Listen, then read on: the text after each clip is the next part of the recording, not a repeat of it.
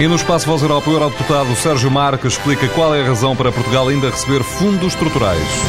Portugal recebe fundos estruturais da União Europeia por uma, por uma razão simples, é que a União Europeia não seria viável assente em desigualdades excessivas entre regiões, umas muito ricas e outras eh, relativamente pobres.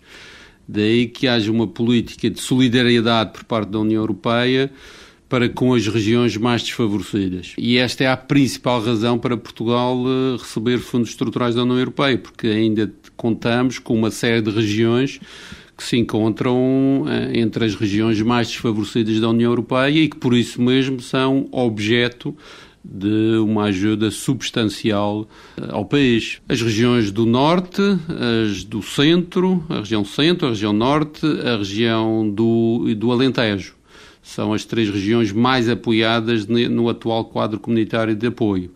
Uh, e também os Açores. A região de Lisboa já não é uma região objeto de substancial apoio. O Algarve está numa região de, está numa fase de transição para deixar de receber uh, fundos estruturais significativos e o mesmo se passa com a Madeira, ainda que a Madeira acabe por ter também um apoio ainda significativo por força da sua condição de região ultraperiférica. O eurodeputado Sérgio Marques no espaço Voz Europa.